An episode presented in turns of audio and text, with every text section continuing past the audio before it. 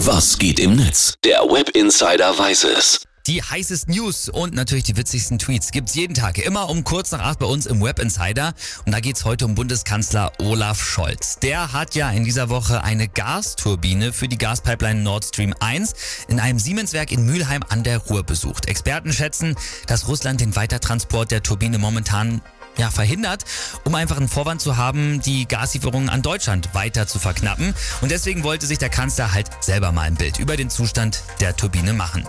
Das hat Twitter, Facebook und Insta natürlich nicht kalt gelassen und User haben sich da mal wieder wirklich eine Vielzahl an Postings gegeben. Die haben richtig rausgehauen und die besten gibt's jetzt hier natürlich im Web Insider. Frank Opitz, der fragt erstmal die wichtigste Frage, nämlich wann macht eigentlich die Turbine den Gegenbesuch im Kanzleramt? Und Felix Daxel, der twittert, Olaf, schau dir die Turbine an. Das könnte auch ein guter Ballermann-Hit sein.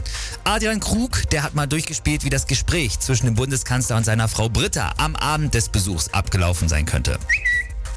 Und wie war dein Arbeitstag so? Och, ganz okay. Was hast du denn gemacht? Eine Turbine besucht.